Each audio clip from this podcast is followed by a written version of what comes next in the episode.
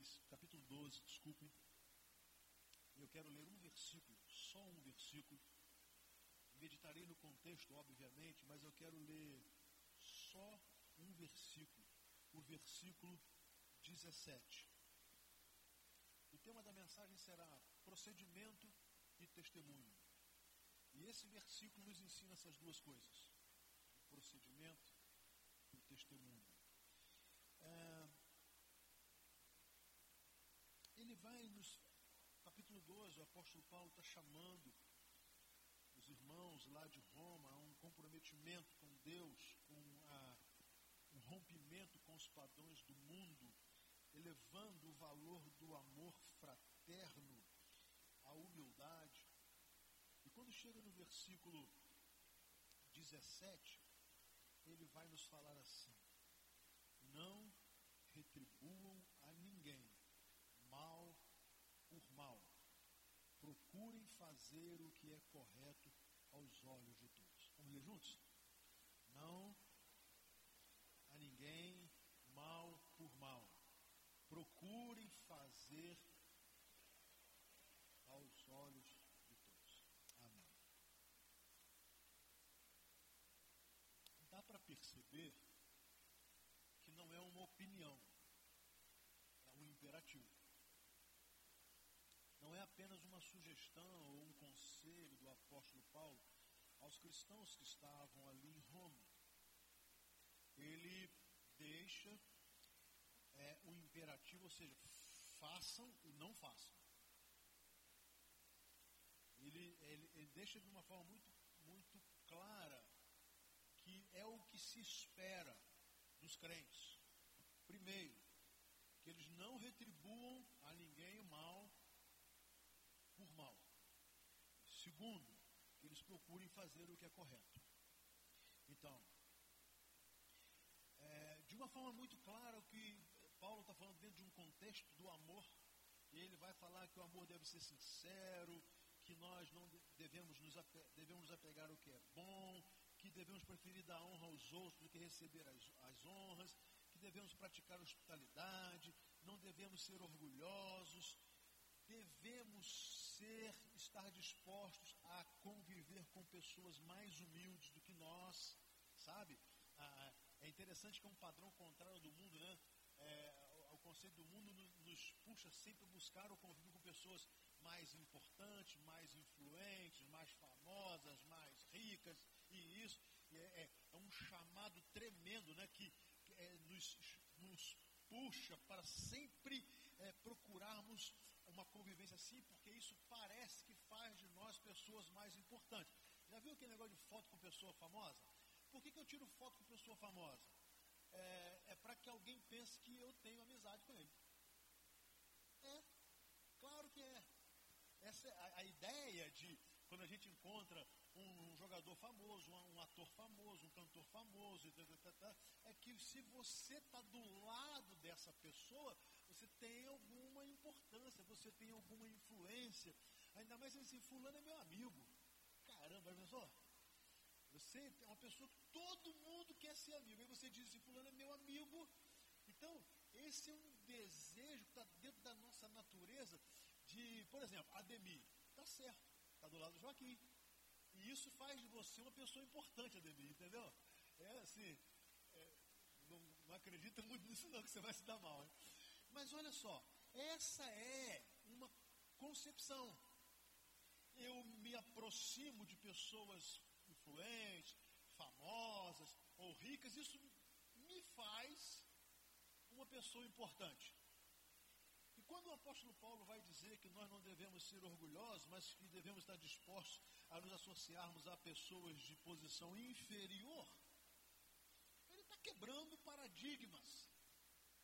Está rompendo barreiras, ele está dizendo assim, olha, os valores do reino de Deus são valores completamente opostos. São valores que é, vão romper com tudo que a sociedade ensina. Aliás, Jesus foi duramente criticado, porque ele comia e bebia com publicanos e pecadores. Quando chega então o versículo 17, Paulo nos coloca numa tremenda encruzilhada, numa saia justa. Porque nós temos que concordar que o que ele está dizendo não é fácil de ser praticado. Ele diz assim: não retribuam a ninguém mal por mal. E eu gosto dessa afirmação, porque ele diz a ninguém. Ou seja, então, não há justificativa para retribuir o mal por ter recebido de alguém o mal. E eu preciso reconhecer, e você também, que isso não é fácil. Isso vai de encontro à nossa natureza. Carnal, egoísta, vaidosa. Assim como eu quero tirar foto com pessoa famosa, eu quero distância de pessoas ruins. Eu quero distância da, do, do mal exemplo. Eu quero distância de pessoas que me trazem ou me fazem o mal. Isso é natural. Só que o evangelho ele é antinatural. A lógica de Deus é outra. Por isso que todos nós temos dificuldade de cumprir com esse imperativo, não retribuir a ninguém mal por mal. A ninguém. A ninguém, ao pai, à mãe, ao esposo, à esposa, aos filhos, ao amigo, ao colega, ao sobrinho, à sobrinha, não importa, a ninguém, mal por mal. Não retribuam. Não há, meus irmãos, uma outra maneira de se conseguir isso senão pela dependência do Espírito Santo de Deus. Não há. É, tentar não retribuir o mal com o mal, pela minha boa índole, ou até pelo meu temperamento, se ele for um temperamento manso, eu não conseguirei. Porque há um senso em nós de que bateu, deve levar. É o famoso ditado: não levo desaforo para casa, e eu não engulo sapo, e é olho por olho e dente por e, e bateu, levou. E às vezes nos orgulhamos exatamente disso. E temos aquelas pessoas que não engolimos qualquer coisa. Aquelas pessoas que têm respostas prontas para toda hora, para tudo. E óbvio que muitas vezes justificamos, porque recebemos o mal. Agora, esse procedimento. E o procedimento cristão proposto pelo apóstolo Paulo, aprendido com Jesus, é o contrário que o mal que recebemos não deve ter de nós como retribuição o mal. E impressionante, a ninguém. A ninguém.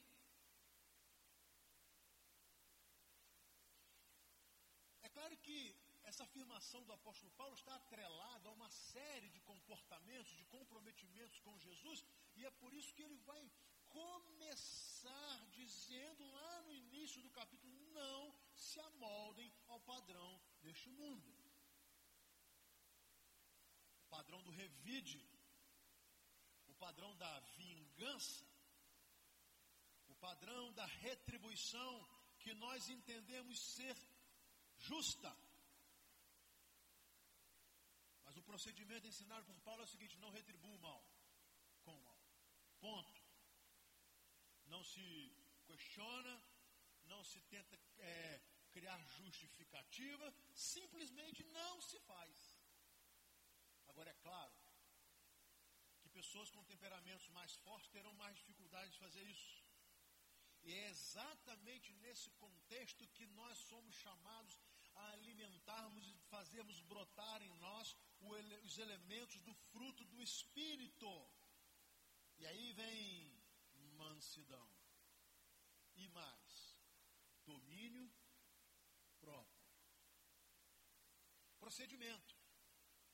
Eu sei que é isso que é certo, embora muitas vezes não consiga. Não é fácil. Mas eu sei que é isso que Deus espera.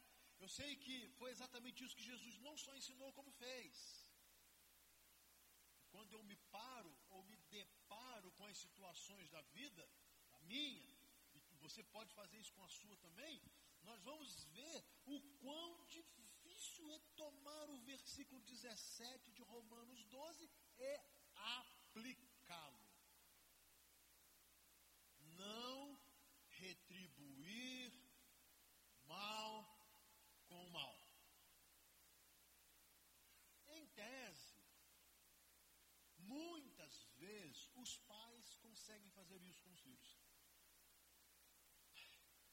Às vezes são afrontados, às vezes são humilhados, é, é, são, é, se sentem entristecidos, às vezes recebem ingratidão, mas esse amor extraordinário é, de pai para um filho, de mãe para um filho, isso aí muitas vezes nos capacita a não retribuição. Na mesma medida. Nem sempre conseguimos. Mas tirando essa relação de pais para com os seus filhos, nós temos que reconhecer que é quase impossível. Nós não conseguimos. Só que a questão aqui não é, é, avaliar a minha capacidade de conseguir ou não. A questão aqui é a seguinte: foi isso, é isso que a palavra me manda fazer. Não retribua o mal com o mal. E depois vem o testemunho. O testemunho é o seguinte: procurem fazer o que é correto aos olhos de todos. Então, é, eu, eu preciso ser, ou procurar ser uma pessoa correta. Não dar motivo para que me ataquem.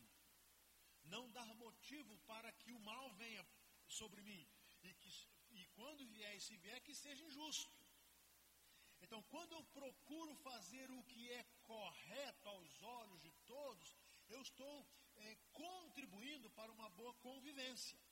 Então, se eu sou um bom esposo, estou contribuindo para uma boa convivência com a minha esposa. Se eu sou um bom pai, estou contribuindo para uma boa convivência com os meus filhos. Se eu sou um bom funcionário, estou contribuindo para uma boa convivência com o meu patrão e com os meus colegas. Se eu procuro ser correto, ter uma vida correta, e vida correta significa cumprir com os compromissos, com a ética, com a moral, com a educação. E se eu consigo fazer isso, eu minimizo a possibilidade, as possibilidades dos conflitos, das, dos grandes arranhões dos relacionamentos, porque eu estou procurando ser uma pessoa correta. Só que tem uma coisa: eu também não consigo isso sozinho. Eu não consigo isso apenas porque eu sou um homem correto.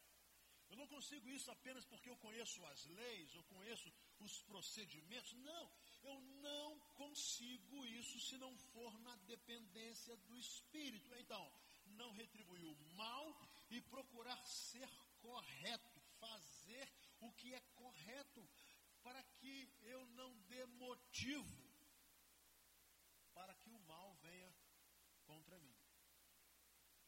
Aliás, palavra de Deus vai falar, né, várias vezes, inclusive o apóstolo Pedro, que, olha, que nós não devemos reclamar quando sofrermos por fazer o bem.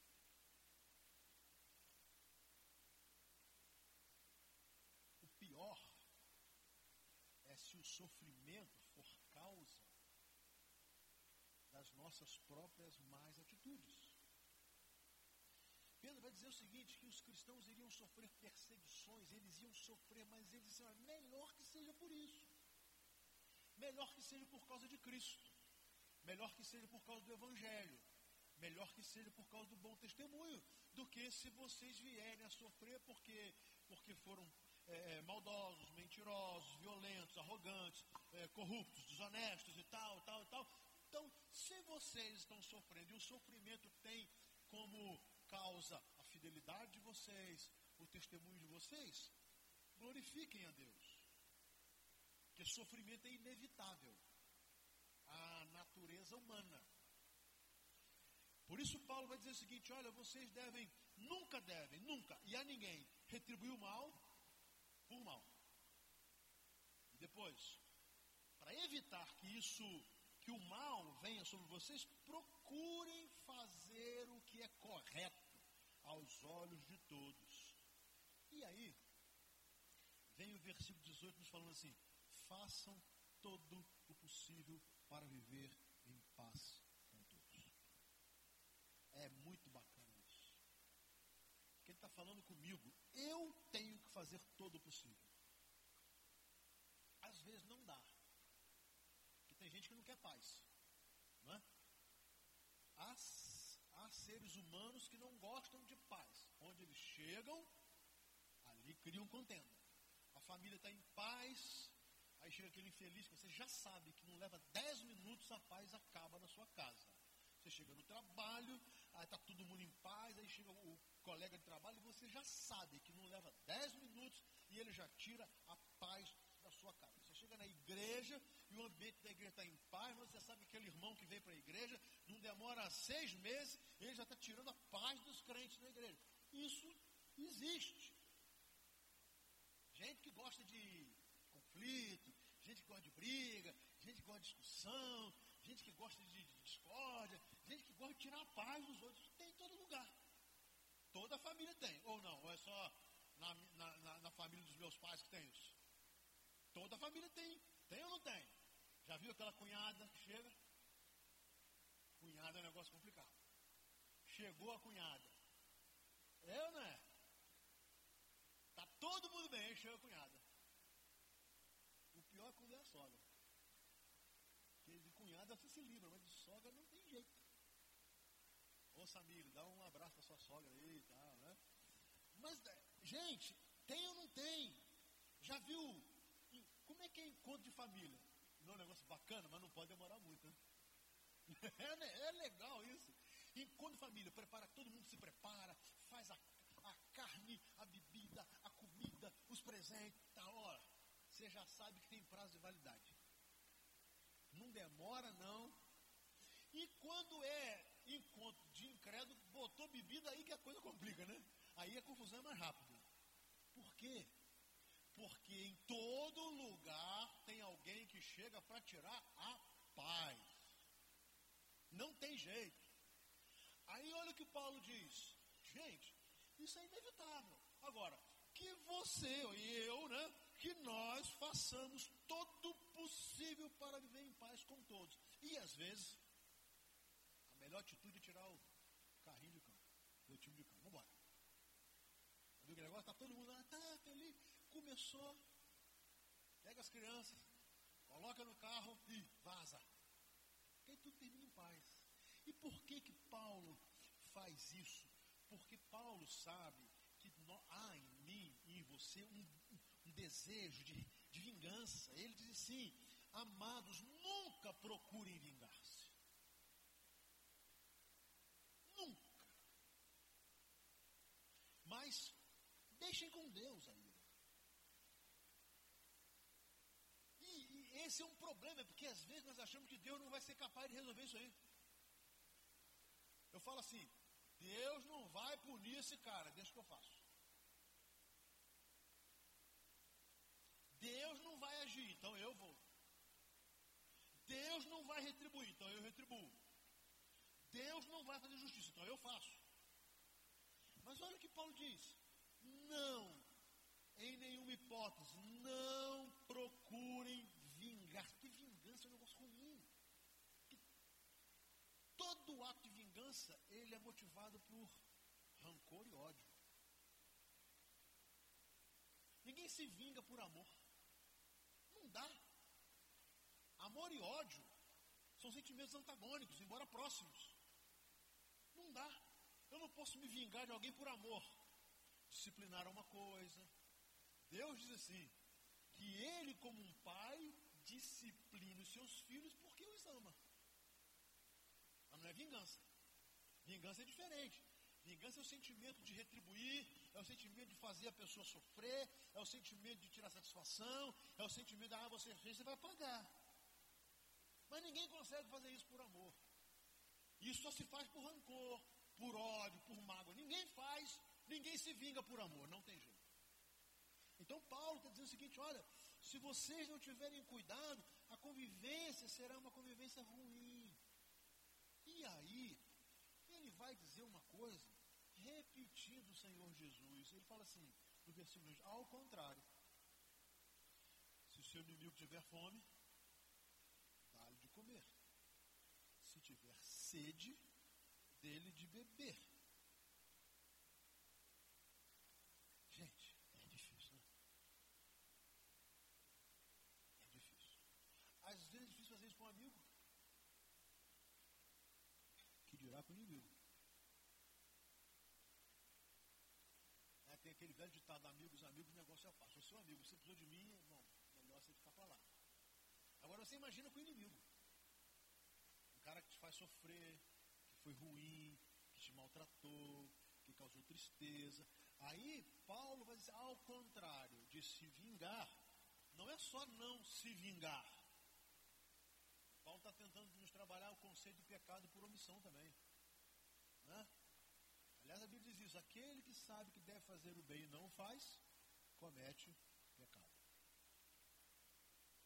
Então, olha o que ele diz: olha, além de não buscar a vingança, procurem abençoar os inimigos. Paulo não está tratando aqui de causa, ele está dizendo que nós estamos certos ou errados. Paulo não está falando que nós estamos equivocados, ele está dizendo o seguinte: ainda que vocês sejam injustiçados, que vocês recebam mal, que vocês sejam maltratados, ele está dizendo o seguinte: não retribuam mal por mal. Procurem fazer o que é correto aos olhos de todos. Façam o possível para viver em paz com todos. Não procurem a vingança. Deixa isso com Deus, que vai resolver melhor do que eu e você. E aí ele vai dá uma última. Se o teu inimigo tiver fome, dele de comer. E se tiver sede, dele de beber. Aí você vai falar assim, ué, então o camarada sai impune dessa história? Ele faz, ele faz, ele faz, e depois eu tenho que ficar bajulando o cara e tal, e tudo fica bem. Olha o final do versículo, porque olha o que o final do versículo diz: fazendo isso, você amontoará brasas vivas sobre a cabeça de quem? Dele. Dele. Porque o camarada que te fez mal, a única coisa que ele espera de você é uma retribuição na mesma medida. Ele te xinga, ele espera um xingamento de volta. Ele te dá um tapa, ele espera um tapa de volta. Você foi desonesto com ele, ele espera desonestidade de volta. Ele gritou com você, ele espera que você grite com ele. Ele te ofendeu, ele espera receber ofensa. E fica já armado. Agora, quando você vai e lhe oferece exatamente o contrário, o camarada passa uma vergonha e começa como se você amontoasse brasas vivas. Sabe o que é brasa viva, gente? É aquele carvão que está lá na churrasqueira pegando fogo, você vai e bota na cabeça do cara. Aí, literalmente é isso. Imagina, Sander, nós dois, com essa cabeleira que nós temos, mais você do que eu, né? Mas tem barba, né? Brasas vivas. O que, olha o que Paulo está dizendo. Não se preocupe com a sua vingança, com a retribuição. Faça o bem, porque o camarada lá, ele vai perceber, ele vai sentir, ele vai saber.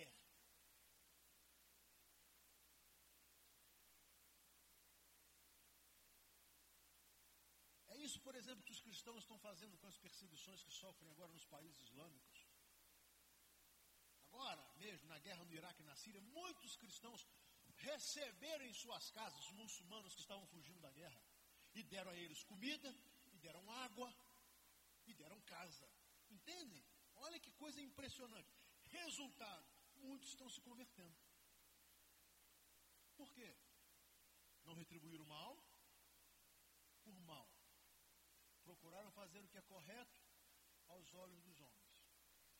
Não quiseram se vingar, porque agora estavam com prato assim na mão. Ah, vocês estão precisando, vem cá.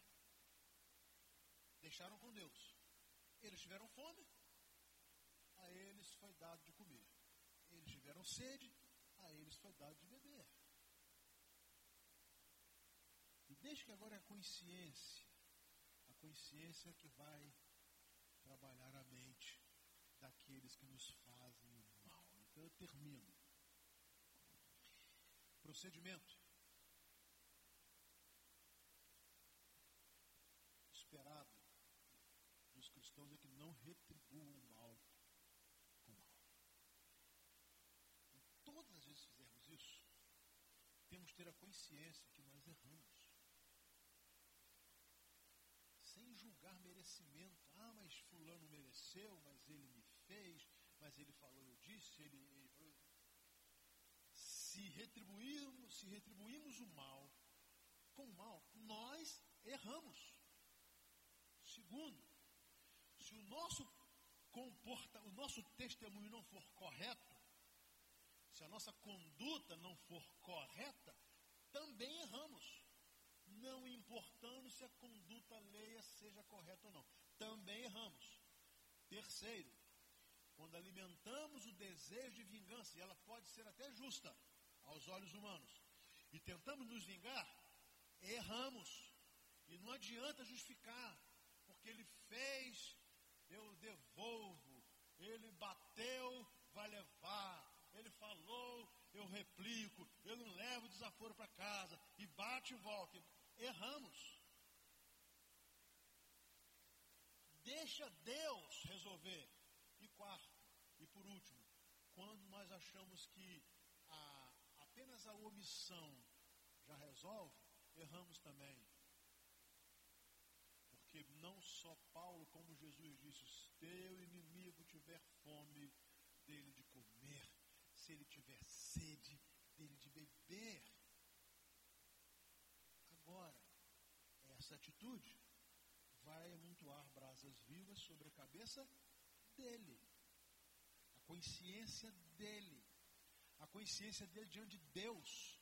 Um problema dele com Deus e da perfeita justiça de Deus, porque a nossa não é perfeita.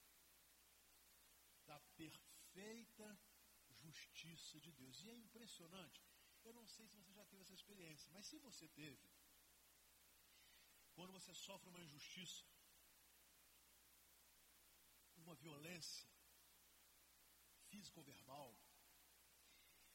e quando consegue não revidar, na hora parece que vai morrer. Que dói.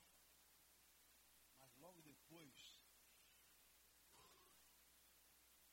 sabe aquele sentimento de leveza, de que você agiu certo e por isso está colhendo os frutos? Pode se alimentar. Não é fácil. Não é fácil. Gente sanguínea como eu, então, tem uma dificuldade tremenda. O sangue sobe. Mas quando consegue, quando consegue, tem uma recompensa emocional espiritual tão extraordinária que até a ofensa fica esquecida. Que é tão bom quando você percebeu que conseguiu fazer o que Jesus mandou. Então, meus irmãos, apesar de ser muito difícil, e eu reconheço na minha pele ser muito difícil, essa é a vontade de Deus, esse é o ensinamento da palavra, isso é para o nosso bem. Amém? Que Deus nos abençoe. Vamos colocar em pé e vamos orar ao Senhor.